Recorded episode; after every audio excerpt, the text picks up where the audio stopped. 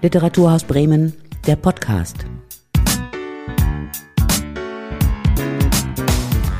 Herzlich willkommen zum Literaturhaus-Podcast. Mein Name ist Felix Krause und heute begrüße ich den Jugend- und Kinderbuchautor Wilk Mehling hier an meiner Seite. Hallo. Hallo. Sie sind in Bremen geboren und bis jetzt auch in Bremen geblieben und Sie veröffentlichen am laufenden Band Bücher für junge Leserinnen und Leser und das auch ziemlich gut. So gut, dass Sie vergangenes Jahr eine große Auszeichnung bekommen haben und zwar den Deutschen Jugendliteraturpreis in der Kategorie Kinderbuch für Ihren Roman Freibad. Erstmal herzlichen Glückwunsch nachträglich. Dankeschön. War das äh, diese Auszeichnung für Sie die, die Krönung nach langer Arbeit oder kam die Auszeichnung völlig überraschend? Also erstmal kam sie überraschend, also weil muss man erstmal ausgewählt werden, man muss erstmal nominiert werden und dann muss man es noch kriegen. Ne? Also überraschend war das schon, zumindest die Nominierung und dann ist man unter den letzten sechs und dann kann man nur noch hoffen. Also das kam schon überraschend und dass es da eine Krönung war, das ist vielleicht übertrieben, aber es hat mich unglaublich gefreut muss ich echt sagen. Also das war toll und das ist auch immer noch ganz gut. so. Ich hatte mir das Video angeschaut. Ähm, ja, ja. Wo sie da alle in Zoom äh, beisammen saßen. War das der Moment, wo sie äh, die Entscheidung auch mitbekommen ja, hatten? Ja, dann hört man das. Ich saß bei meinem, weil normalerweise wird das ja verliehen auf der Buchmesse. Und das ging jetzt alles per Zoom und ich war in meinem, Ver, äh, in meinem äh, Verlag in Wuppertal und ja, ich habe es in dem Moment gehört, wo es auch die anderen gehört haben. Genau. Nicht schlecht. Ja, das war ein schöner Moment. Ja, das ist ja auch ein echt wichtiger Preis, den auch schon namhafte Autorinnen und Autoren bekommen haben, wie Michael Ende oder Gudrun Pausewang oder Janosch. Genau. Wie ist es, in eine solche Liste aufgenommen zu werden? Ja, nicht schlecht. Es ist schon gut, nicht? Andererseits ist natürlich so, ähm, man muss, man schreibt weiter und äh, das ist vielleicht eine, das stimuliert ein bisschen, aber die Geschichten, die man sich jetzt ausdenkt und die man schreiben muss, die müssen ja geschrieben werden, die müssen trotzdem noch geschrieben werden und das ist die Wirklichkeit, nicht? Also wie beim Fußball, die Wahrheit ist auf dem Platz, nicht? Also man muss die Sachen trotzdem machen oder man darf sie machen. Es ist gut, in so einer Liste zu sein, aber dann ist auch mal wieder gut. Nach ein paar Wochen, ja. Wobei jetzt ihre, Ihr Name auf der Liste bleibt für die Ewigkeit. Naja, gut. Die Ewigkeit. In Ihrem äh, ausgezeichneten Buch Freibad, da erzählen Sie die Geschichte der Familie Bukowski, beziehungsweise vor allem die der, der Geschwister, der Kinder der Familie, Alf, Katinka und Robby. Die Familie hat zwar kein Geld zum Verreisen, aber die Kinder verdienen sich am Anfang äh, des Buchs eine Saisonkarte fürs Freibad, die dann auch Tag für Tag ausgenutzt wird. Dabei haben sich alle drei so ihre Ziele gesetzt. Alf will zum Beispiel einmal vom Zehnerturm springen, was er dann auch macht. Äh, ansonsten äh, erzählen sie viel vom Freibadalltag. Also sie lernen andere Leute kennen, sie essen Pommes oder beobachten einfach nur so das Geschehen. Das ist eigentlich eine recht alltägliche Geschichte. Komplett. Kompletter Alltag. Also eigentlich passiert da wirklich nicht viel. Also viel Spektakuläres. Es passieren viele kleine Sachen. Er verliebt sich zum ersten Mal. Äh, also erstmal passiert nichts groß Spektakuläres und das wollte ich auch. Also ich wollte keine, äh, ich wollte keine spektakuläre Fantasy-Geschichte schreiben. Ich wollte ein Kinderbuch schreiben, was in der Lage ist, wirklich komplett auf dem Boden zu bleiben und sich nähert aus einfachsten Dingen wie, ja, wie Pommes, wie sich zum ersten Mal verlieben, was ja auch eigentlich schon spektakulär ist. So ganz alltäglich ist das ja nicht für den Elfjährigen. Und aber so auch ruhig so, wenn die Möwen kommen und sich die letzten Pommes klauen vom Rasen, aus solchen Sachen, nicht? Im Regen, so wenn man auf dem Zehner steht und es schlechtes Wetter ist. Ich wollte was schreiben, was so wirklich ganz hier ist und so einer ganz einfachen Gegend. Hatten Sie denn ein bestimmtes Freibad äh, im Blick, das Sie, das Sie als Ort auserwählt haben? Ja, klar, aber das ist kein, das ist nicht das Freibad. Also ich meine, ich bin natürlich so seit meiner Kindheit im Stadionbad. Ne? Das ist mein, das ist mein Leib- und Magenbad. Aber das ist keine Kopie und auch die Menschen, die darin vorkommen, sind überhaupt keine, also sind nicht die Menschen, die in Wirklichkeit äh, existieren. Das könnte auch wo, äh, woanders sein, aber da das das Bad ist, wo ich zum ersten Mal vom Zehner gesprungen bin und auch mich verliebt habe, ist das trotzdem so, das Bad, was der Ausgangspunkt war. Ne? Ja. Ja, was mir besonders gut gefällt äh, an, an Freibad, aber auch an dem Fortsetzungsroman Nächste Runde, dass sie äh, durch die kindlichen Augen auch äh, soziale Probleme und Themen behandeln, die sonst besonders in der Kinderliteratur ein bisschen, bisschen kurz kommen. Äh, also einmal reflektieren sie so ein bisschen die eigene prekäre Lage zu Hause. Sie freunden sich zum Beispiel auch mit dem obdachlosen Konrad an. Und auch sonst äh, haben sie doch ein äh, recht diverses Personal in den, in den Büchern. Also bei Freibad gibt es noch den Bademeister Adil, der aus Syrien geflohen ist, oder sie lernen die Jungs aus Mali kennen. Oder später kommt auch noch als neuer Klassenkamerad Robert mit ins Freibad, der im Rollstuhl sitzt. Und da wird mhm. auch so ein bisschen das Thema Barrierefreiheit angeschnitten. Das Ganze wird aber nicht groß aufgebauscht, wie ich das im Gefühl habe, sondern als Teil der Normalität geschildert. Ist das auch so ein bisschen, sehen Sie darin auch so ein bisschen Ihren didaktischen Auftrag, Ihr Publikum auch schon von jung an quasi mit den Normalitäten unserer Welt zu konfrontieren? Ja, also ich finde das sehr gut beobachtet von Ihnen, aber das ist kein, ich habe keinen didaktischen Auftrag. Also ich habe überhaupt keinen Auftrag. Ich will gar nicht so, ich will einfach eine Geschichte schreiben.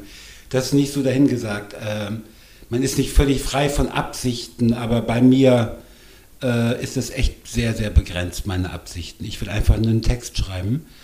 Und, ähm, das Anschneiden dieser ganzen Dinge, also von Adil, von Bademeister, es gibt überall jetzt Bademeister von woanders, der heißt eben Adil, es gibt überall äh, Kinder aus Mali, es gibt, ähm, das ist einfach nur, also es hört sich jetzt komisch an, ich erzähle die Geschichte ja nicht, da erzählt ein 10-, 11-jähriger Junge eine Geschichte.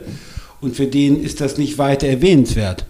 Der macht da, der hat da nicht, wenn er sagt Kinder aus Mali, hängt da nicht so ein Schwanz dran wie bei uns. Ja, von äh, Migranten und diesen ganzen Problemen. Das sind einfach drei Kinder aus Mali, ja? Oder ein Kind im Rollstuhl. Und so wird das auch nicht konsequent nicht vertieft. ja, und äh, mir gefällt das eigentlich. Sie haben jetzt gerade schon gesagt, äh, Sie schreiben nicht, um didaktisch zu sein. Ähm, was muss denn ein Kinderbuch äh, haben, damit es ein gutes Kinderbuch ist? Also erstmal ganz einfach eine gute Geschichte. Eine gute Geschichte. Also wir erzählen Geschichten, das ist ja keine Philosophie oder so.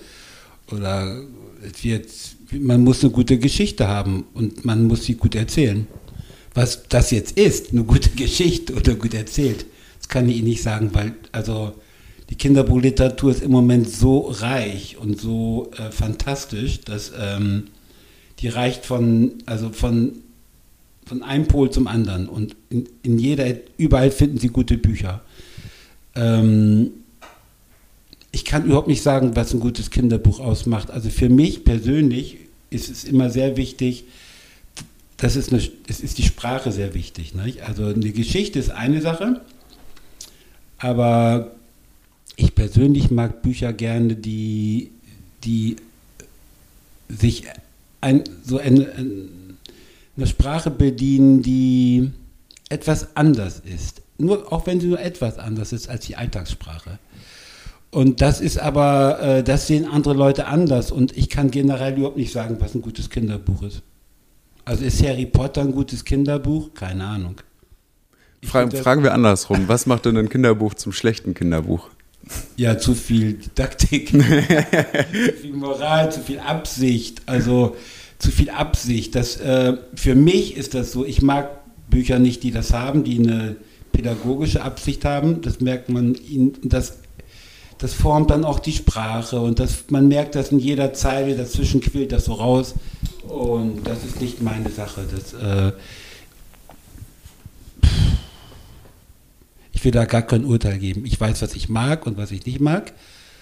Und ähm, ich, ja, eine Sache ist, glaube ich, noch wichtig, das ist Literatur. Das ist ja keine, es ist nicht unbedingt nur Kinderbuchliteratur oder Jugendliteratur, es ist eigenstehende, feststehende Literatur. Und die muss, ich weiß gar nicht, wer das gesagt hat, welche Kollegin oder welcher Kollege, die muss noch besser sein als die Erwachsenenliteratur. Die muss noch besser sein, also stilistisch und von den Stories her. Sie muss wirklich in die Mitte treffen, ja? Und man da kann nicht umher und rundherum reden, man muss direkt sein und gut. Und aber damit ist immer noch nicht geklärt, was gut ist. okay. Aber halten wir fest, äh, Sie, Sie packen jetzt Ihr Publikum nicht so sehr, nicht so gerne in Watte ein, sondern. Nee, das sind ja real existente Wesen, ne? so. Und die haben alles drauf und die verstehen alles. Teilweise verstehen sie besser als wir und äh, nö, überhaupt nicht. Ich kann mich noch gut daran erinnern, bei uns zu Hause, äh, da stand noch äh, der alte Max und Moritz Band und auch noch Struwwelpeter im Regal. Äh, das wurde jetzt nicht so direkt als Erziehungsmaßnahme eingesetzt, sondern eher so aus nostalgischen Gründen. Genau. Also, okay. ist, würden Sie sagen, das ist heute noch angemessene Literatur für Kinder? Ja, also erstmal ist das, wenn ich mich richtig, wie, also ich habe da drin gelesen, mich hat das fasziniert und auch ein bisschen angeekelt, ja. Aber es war trotzdem da und es war, glaube ich, unglaublich gut gereimt zum Teil. Es waren super Reime. Und äh, ich mag gerne gute Reime, also gute Poesie sowieso. Und das hat schon was geschärft, so. Also, ob das jetzt gerade die Bestgeschichten sind, weiß ich nicht, aber es hat mich tief beeindruckt. So in jedem Sinne. Ne? Und äh, also jetzt haben wir noch ein paar andere Möglichkeiten, Geschichten zu erzählen. Nicht? Und, äh, aber das ist Teil dieses, dieses, dieses Kanons vielleicht, nicht? den wir in der Kinderbuchliteratur haben. Mhm. Ähm, jetzt ist Schreiben ja nur ein Teil ihrer, ihrer Tätigkeit als Schriftsteller. Äh, Sie sind auch viel auf Lesungen unterwegs, mhm. insbesondere in Schulklassen. Mhm. Beschreiben Sie doch mal das Gefühl, wie das ist, in ja, 60 oder 100 gespannte Kinderaugen zu gucken. Ja, 100 sind es zum Glück nicht oft. Ne? Wir machen, wir, also es sollten nicht mehr als 50 sein. Manchmal sind es auch 100, manchmal sind es auch 200. Aber das ist nur auf Festivals. In Schulen machen wir meistens so, also viele, viele Kollegen und ich, so, dass wir sagen, zwei Schulklassen, das reicht, das ist Maximum. Ne? Ja, wie ist das? Das ist das Tollste. Also Schreiben finde ich, ist für mich echt schwer Bücher zu schreiben, ein Buch zu schreiben, fällt mir nicht leicht. Aber in der Klasse zu gehen, ist immer wieder fantastisch. Also äh, das ist eigentlich für mich das Beste dran an, dieser, an diesem Beruf, den ich habe. Ähm, ja, wie ist das? Das ist immer wieder neu und immer wieder ein großes Wagnis. So. Man kommt rein, manchmal sitzt man schon da, wenn die Kinder reinkommen und man wechselt so Kontakte, so einen Blickkontakt und äh, man weiß schon eigentlich, wie das wird. So. Mhm. Und dann wird man trotzdem noch sehr überrascht. Und, äh, aber man ist wirklich in der Situation. Also früher habe ich mal Lyrik geschrieben für, er, für Erwachsene, ganz so ganz schwere Lyrik. Ja, da komme ich auch äh, gleich noch drauf zurück. und da hatte ich auch Lesungen und das war immer so, bei Lesungen, bei Lyriklesungen weiß man nie, was die Leute denken. Eigentlich finden die das nicht so gut und denken, hoffentlich ist das bald vorbei. noch zehn Gedichte. Habe Kerkeling oder gibt es so, nee, oder bei bei Lorio hat habe ich so eine witzige Sketch. Und äh, man weiß eigentlich nie genau, wie die das finden, aber bei Kindern, da gibt es irgendwie keinen Zweifel, ja? Die sind gelangweilt, die finden das toll und die äußern das direkt. Und das ist, man weiß nie genau, wie es ist. Ein bisschen ist es wie, glaube ich, wie, wenn man in so ein, bei so Raubtieren in einen Käfig kommt. So man, man ist mit Wesen zusammen, die direkt reagieren. Das ist toll. Die lügen nicht, ne? Ja, das ist also das Beste für mich, am Beste am Kinderbuchschreiben ist das Lesen. Das kam jetzt vermutlich in den letzten Monaten ein bisschen kurz. Ja, das kam super kurz, ja. Geht's denn da bald wieder los? Ja, es ist schon wieder losgegangen, ein bisschen so, ganz zart in Niedersachsen. Und jetzt, ja, jetzt geht's wieder los. Jetzt fangen, jetzt machen wir weiter. Jetzt habe ich wieder viel auf der Liste und ähm, auch in Freibädern selber. Ne? Bietet sich ja an. Mhm, Freibädern selber und so kleine Festivals. Ist noch nicht wieder so richtig am Rollen, aber es geht weiter. Ja, Sie haben, äh, bevor Sie Kinderbücher gemacht haben, haben Sie Bilder gemalt, Bilder für Erwachsene. Äh, und Sie kamen dann erst recht spät, äh, 1998 ist Ihr erstes Kinderbuch erschienen, da waren Sie schon äh, über 40. Wie kam es denn zu diesem ja, recht späten Quereinstieg? Ja, also eigentlich Kinderbücher schreiben wollte ich schon in der Schule. Ich hatte ganz früh schon einen guten Bezug zu Wörtern, so zum Lesen und zum Aufschreiben. Ich war nicht, ich war eine Katastrophe in der Schule. Also alles, das Einzige, was ich irgendwie halbwegs konnte, war Sport und Deutsch. Und Deutsch konnte ich so, ich konnte mir gut Sachen ausdenken. Und irgendwie dachte ich schon mit 16, 17, das wäre interessant, Kinderbücher zu schreiben. Und ähm, dann habe ich das überhaupt gar nicht mehr aufgenommen. Ich habe Lyrik geschrieben und gemalt und äh, ich kam erst sehr spät dazu. Ja, wie kam das? Das andere hat mich gelangweilt, mir fiel nichts mehr ein und dann bin ich Vater geworden und dann kam eins zum anderen. Dann kam ich zum Kinderbuch. Das heißt, das kam schon ein bisschen daher äh, ja, für die eigenen der, Kinder. Genau, ich habe erfahren, ich werde Vater und da habe ich vor Schreck und vor Freude Kinderbuch geschrieben. Und dann musste man ja noch einen Verlag finden. Das ging dann sehr schnell und war, sehr, war relativ einfach. Und dann waren die Würfel gefallen.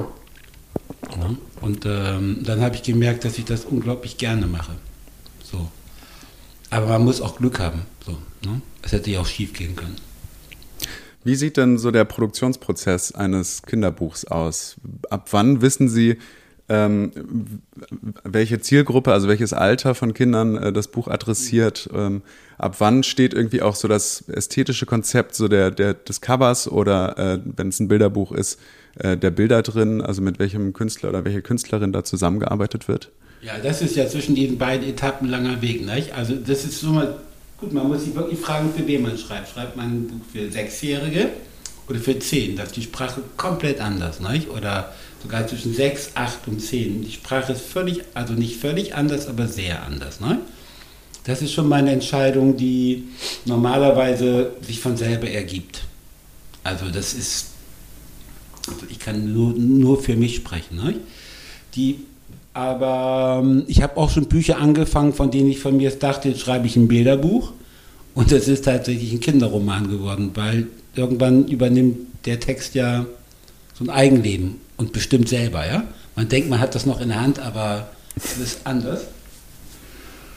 Und ach, das ist so viel. Man muss überhaupt wissen, ja, für wen man schreibt. Man muss die Sprache finden. Ich schreibe gerne Bücher, sehr unterschiedliche Bücher. Nicht? Also bei diesem Freibad, bei dem nächsten Band dann, habe ich schon eine ähnliche, eine gleiche Sprache genommen, aber ich habe davor andere Sprechweisen ausprobiert. Ne? Also ich, und das muss man erstmal festlegen. Wer erzählt die Geschichte? Gibt es einen Ich-Erzähler? Gibt es tausend Sachen? Und ähm, wie, das dauert meistens lange, bis man das Thema wirklich so gefunden hat. Und dass man da wirklich dranbleiben will. Damit, dass man ein Thema hat, ist man ja noch nicht durch, ne? sondern man muss dranbleiben.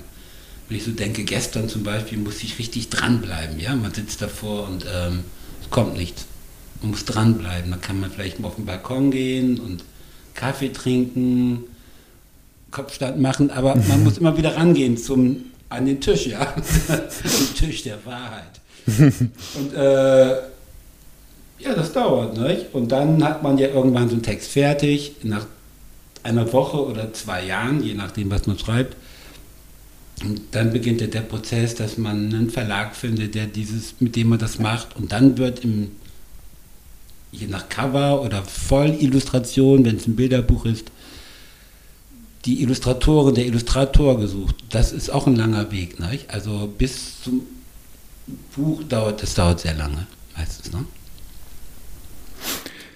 Ja, Sie haben äh, jetzt auch schon vorhin erwähnt, Sie äh, kommen eigentlich aus der Lyrik oder hatten zumindest mhm. da so eine, ein Kapitel.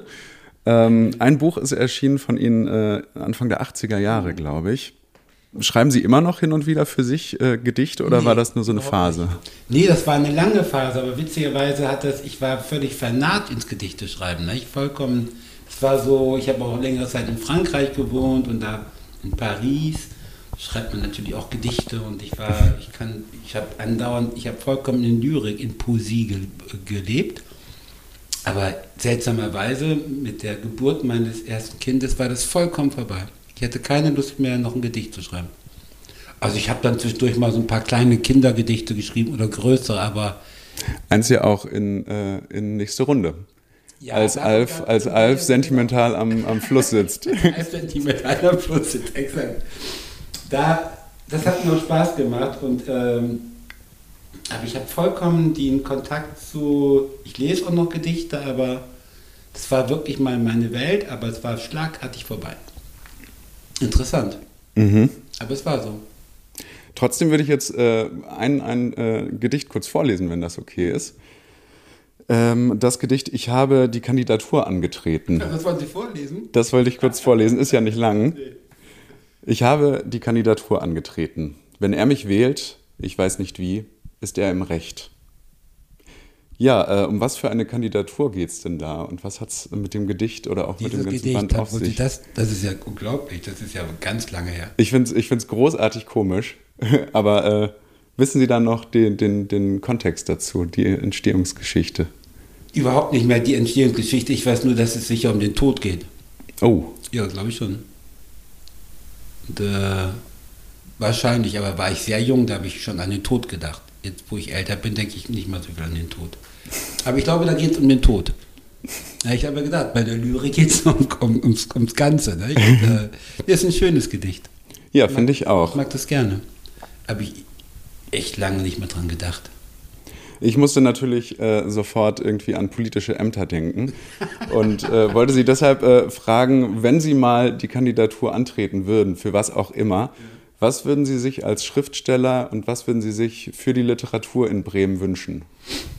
Für die Literatur in Bremen, was ich mir wünschen würde, ja, also ich weiß gar nicht genau, ich glaube, ähm, ich kann nur jetzt, ich sage, ich, ich rede jetzt mal für die Kinderbuchliteratur, für die wird viel zu wenig getan. Also die Kinderbuchliteratur ist eine Sparte, die in Bremen praktisch so ist, als würde sie gar nicht stattfinden, jedenfalls bisher. Vielleicht übertreibe ich ein bisschen, aber ich habe jetzt die Möglichkeit zu, zu attackieren.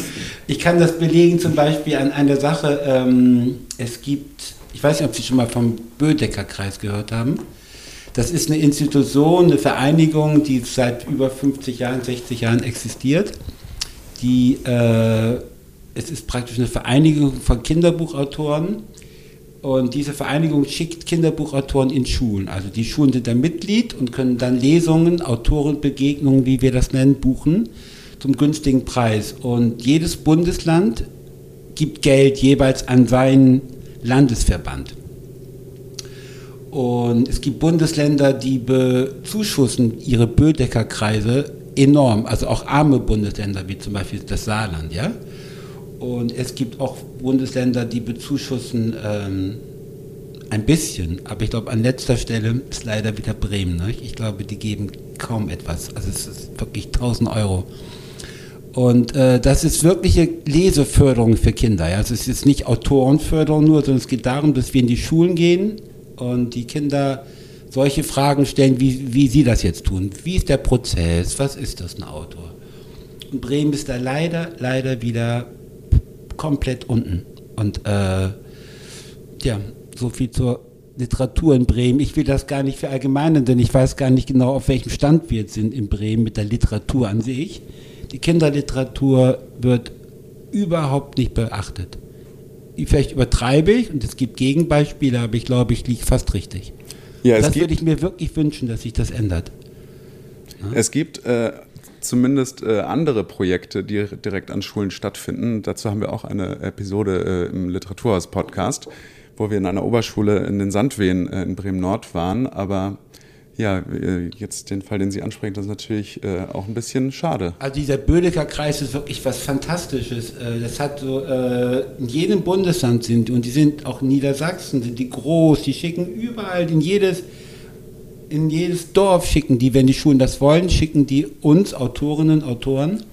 Wir kommen in die wildesten Gegenden, ja, in Thüringen, in Saarland, egal, wir sind überall und nur Bremen fördert das eigentlich überhaupt nicht. nicht? Und äh, den gibt es zwar, diesen Verband, der wird äh, in Bremerhaven, ist die Zentrale, aber äh, Bremen kümmert sich gar nicht darum. Und es gibt in anderen Städten in Köln, also ich lebe im Moment so ein bisschen halb in Köln, da gibt es auch ein Literaturhaus dann für Kinder und sowas. Nicht? Also es gibt richtig, das ist richtig groß und die laden tolle Leute ein und Köln ist ja nur nicht irgendwie, Köln ist ganz nah bei. Warum haben wir das nicht? Ne? Warum machen wir nicht einmal so was ganz Tolles, wo, wo man heraussticht? Ne? So statt der Kinderbuchliteratur. Würde, würde, ja, bei den Bremer Stadtmusikanten bietet sich das ja an. Ne? Aber Bremen macht im Moment oder schon ganz lange eigentlich das Gegenteil. Also es gibt was zu tun. Es gibt was zu tun. Ja, Bremen bewirbt sich ja äh, auf den Titel City of Literature. Ja. Vielleicht wird es, äh, wie Sie sagen, äh, Zeit für die City of Kinderliteratur. Ja, das, das, also, das wird so, das wäre wunderbar. Das, Bremen hat sowieso viele Möglichkeiten. Bremen hat auch unheimlich viele Möglichkeiten, die Leseförderung zu fördern. Ja, ein bisschen verdoppelt jetzt, aber Bremen hat zum Beispiel unglaublich, da müssen wir eigentlich ansetzen. Bremen hat viele, viele, viele Kinder, deren Lesekompetenz am Boden ist. Das ist eine Tatsache. Das ist auch woanders so, aber in Bremen ist das sehr stark so. Lesekompetenz heißt, wenn ein Kind einen Text liest, kann es fünf Minuten später nicht mehr sagen, was es, was es gelesen hat, auch in der vierten Klasse. So, das können wir überhaupt nicht akzeptieren. Da gibt es keine Ausrede von keinem Politiker. Und das hat sich auch nicht geändert, glaube ich, davon gehe ich aus, durch unsere grün-linke Regierung. Und in Bremen hätten wir, weil Bremen ja so klein ist, ne, man kann eigentlich genau sehen, was man tut, hätten wir die Möglichkeit, diese Lesekompetenz. Denn wo soll die Literatur, die Literatur kann ja nicht einfach nur eine Literatur sein, die muss gelesen werden, ja, eher lesen werden. Und das kann sie nur durch Menschen, die schon im frühen Alter das Recht haben, einen Zugang zu haben zum Text. Und Bremen könnte so viel dafür tun und ähm, von daher, man kann gerne City of Literature sein, schick gesagt, aber wer soll das alles lesen? Ja, Sie haben jetzt äh, auch so ein bisschen äh, die Politik in die Pflicht genommen. Deshalb äh, will ich jetzt vielleicht kurz äh, auch einem Politiker das Wort ergreifen. Äh, unser Oberbürgermeister Andreas Bovenschulte, der hat auch eine Episode im Literaturhaus-Podcast besucht oder war als Gast dort und der hat direkt auf Sie verwiesen, weil Sie kennen sich ja irgendwie schon von früher her. Genau, auf die Frage, äh, was für ihn das literarische Bremen ausmacht, äh, antwortete Andreas Bovenschulte. Die Breite ist unglaublich und durch die soziale Nähe ist es ja auch so, dass man selber dann, auch wenn, man, wenn ich jetzt ja nicht in literarischen Zirkeln verkehre, aber na, dann stellt man fest, dass ein alter Kumpel, der, mit dem man zusammen die Kinder in den Kindergarten geschickt hat, dass der jetzt den Deutschen Jugendbuchliteraturpreis bekommen hat, wie Wilke Mehling. Und das, das macht Bremen aus. Ja, toll. ja, der hat ganz viel schon gemacht. Der, der, der mag meine Bücher gerne. Und es, freut mich auch, ne? das ist toll. Und äh, ich lasse mich auch gerne regieren von Bovi. Das ist ein gutes Gefühl so. Grundsätzlich finde ich, ist es ein sehr gutes Gefühl. Ähm, ich stelle die Frage äh, aber trotzdem direkt mal an Sie weiter. Was macht denn für Sie das literarische Bremen aus? Das literarische Bremen? Mhm. Also ich muss jetzt mal ganz ehrlich was, was sagen, weil man ist ja auch dazu, man, wird, man soll ja auch ehrlich sein. Bitte, ähm, bitte. Das literarische Bremen, da fällt mir erstmal so ganz, dann natürlich der, der Bremer Literaturpreis ein, ja den, das habe ich eine Zeit lang immer sehr gerne verfolgt. Und dann, ähm, aber dann ist da, dann gibt es das Literaturkontor, das ist eine wichtige Größe. Aber erstmal fällt mir daneben gar nicht so viel ein. Ich finde, Bremen ist keine Literaturstadt. Das kann es ja noch werden, das wäre toll. Es gibt Literaturstädte, und, äh, aber Bremen ist jetzt nicht so, das war nicht die größte Spezialität bisher Bremens. Nicht? Und ähm, für mich zum Beispiel als Bremer, und ich bin total gerne Bremer, oder so, ich finde Bremen, ich bin sehr gerne hier, war es auch immer wichtig, dass, es kein, dass ich nicht unbedingt ein Bremer Autor bin, ja? Also ich wollte einfach Literatur schreiben und ich wollte mich nicht so festbeißen an dieses Bremen, nicht? weil mir das zu provinziell ist. Und ähm, da ist noch eine Menge zu tun. Da ist auch wirklich noch eine Menge zu tun und äh, eine Menge Erfindungsgeist und äh, Öffnung nach außen hin. Nicht? Und aber Bremen ist eine tolle Stadt. Bremen schafft das. Ja, hoffen wir es, dass Bremen das ja, schafft. Auf jeden Fall, Bremen das will. Ich habe äh, abschließend äh, so eine kleine Schnellfragerunde vorbereitet. Mhm. Das heißt, ich stelle Ihnen äh, kurze Fragen und Sie antworten ganz kurz. Und äh, mit dem ersten, was Ihnen in den Sinn kommt. Was war das Lieblingsbuch Ihrer Kindheit? Das, ich, das fragen Kinder immer in der Schule, nicht? Äh, ich glaube Karlsson vom Dach. Und ist es auch jetzt noch? Ist es auch jetzt noch? Ja, Karlsson Gut gealtert. Mit das Größte, was es gibt, ja. was tun Sie lieber, schreiben oder lesen? Äh, lesen. Schreiben tue ich nur dann gerne, wenn es läuft. Sonst ist es wirklich Mühe. Wo schreiben Sie am liebsten? Also früher habe ich sehr gerne im Café geschrieben, unheimlich gerne. Das mache ich jetzt nicht mehr so, aber es war, war ja auch alles zu. ähm, ja, ich schreibe gerne so, auch im Park, im Freibad, in der Badewanne schreibe ich manchmal. Ich schreibe natürlich auch am Tisch, wenn ich dann in meinen Rechner tippe. Ne? Schlecht so woanders ähm, wo es so gerade kommt, aber wenn ich Bücher schreibe, so längere Bücher, dann sitze ich wirklich am Tisch. Ne? So, ja. Welchen Stoff wollten Sie schon immer mal zum Kinderbuch machen? Irgendwas Kriminelles. Bin ich jetzt dran. Kriminalität. Und von welchem Stoff würden Sie äh, die Hände lassen? Also ich glaube so sehr, ich glaube solche Themen wie, also jetzt, wenn man explizit richtig voll reingeht, wie Migration, ja, und so, da kenne ich mich nicht so aus und da, das hat dann so eine, das muss es unbedingt geben und das können Leute sehr gut. So Leute, also die, die ein ganz bestimmtes Anliegen haben, nicht? ein sozialpolitisches Anliegen oder so, auch, auch, auch anderes, das kann ich nicht so gut. Also da würde ich die Finger von lassen, weil ich das nicht gut kann. Von Büchern, die ein soziales oder politisches Anliegen haben. Das ist nicht mein Ding. Weil, aber das muss es geben, nicht? nur nicht von mir. Wann kommt der nächste Bukowski-Band? Im Januar oder im Februar. Ach, ist das jetzt. Hm, gibt, ist, ist, das, ist das das besagte. Das ist der dritte Teil. Und das äh, besagte Buch mit Kriminalität. Nee, nee, nee, nee, das, Kriminalität schreibe ich jetzt.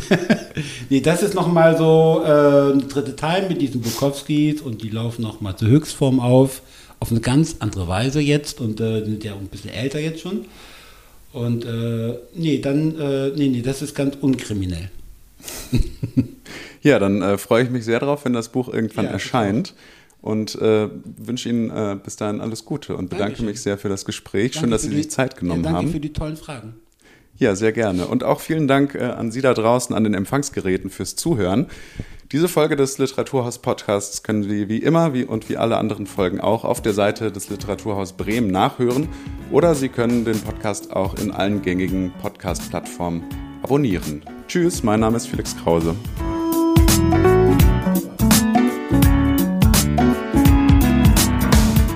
Das war Literaturhaus Bremen, der Podcast.